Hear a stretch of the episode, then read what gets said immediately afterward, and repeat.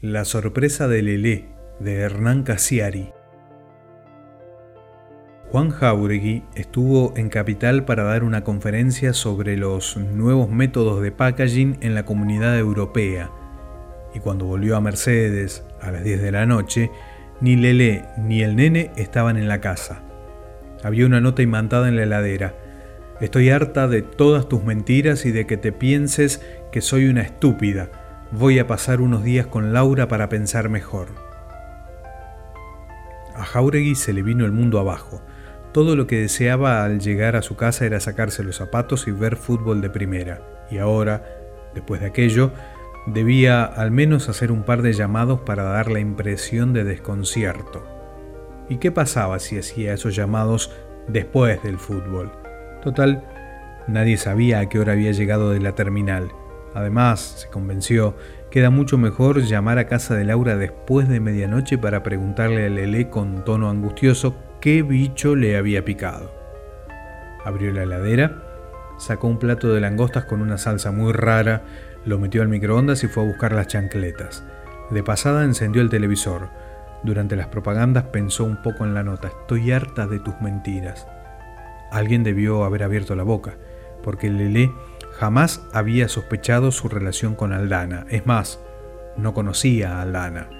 Él siempre había tenido mucho cuidado. Después de todo, se dijo, cuando hable con Lele, las cosas se van a arreglar. Está la criatura de por medio y siempre queda la posibilidad de negarlo todo. Ensayó incluso algunas frases convincentes para minimizar los hechos, pero justo empezaba el compacto de River y San Lorenzo y se olvidó hasta de las excusas.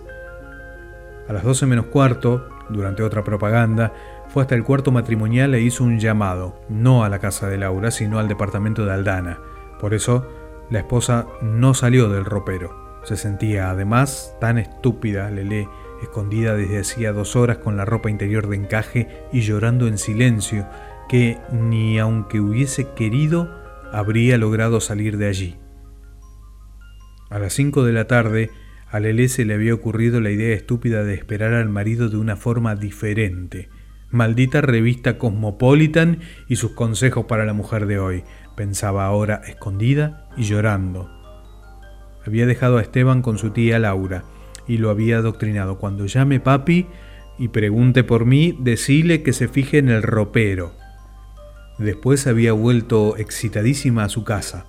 Había cocinado algo afrodisíaco con salsa de nueces y cuando sintió el taxi que traía a su esposo, apagó las luces y se escondió, semidesnuda, entre los vestidos de noche y el olor a naftalina de la ropa de invierno.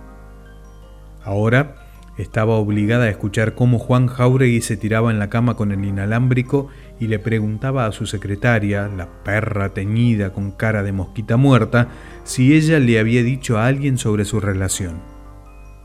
Aldana, desde el otro lado de la línea, debió preguntar por qué, y el hombre le dijo que su esposa lo había dejado esa noche, y por la nota, concluyó, alguien le tuvo que haber dicho sobre lo nuestro. Aldana volvió a negar. Bueno, no te hagas problema, dijo él. Cuando termine el fútbol la voy a llamar y arreglo todo. El marido volvió a la televisión.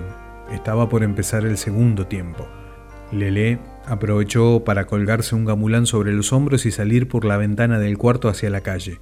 Pidió un taxi, llegó a la casa de Laura, abrazó a su hijo, se puso ropa, comió algo y entonces por fin sonó el teléfono. Hizo señas a Laura para que nadie atendiera y luego del quinto timbre descolgó ella misma el auricular.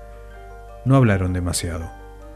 Jauregui le preguntó qué bicho le había picado y ella le dijo con una serenidad pasmosa que solamente buscar un abogado, que había entendido por la tarde de ese domingo que ya no lo quería, simplemente. La sorpresa de Lelé de Hernán Casiari.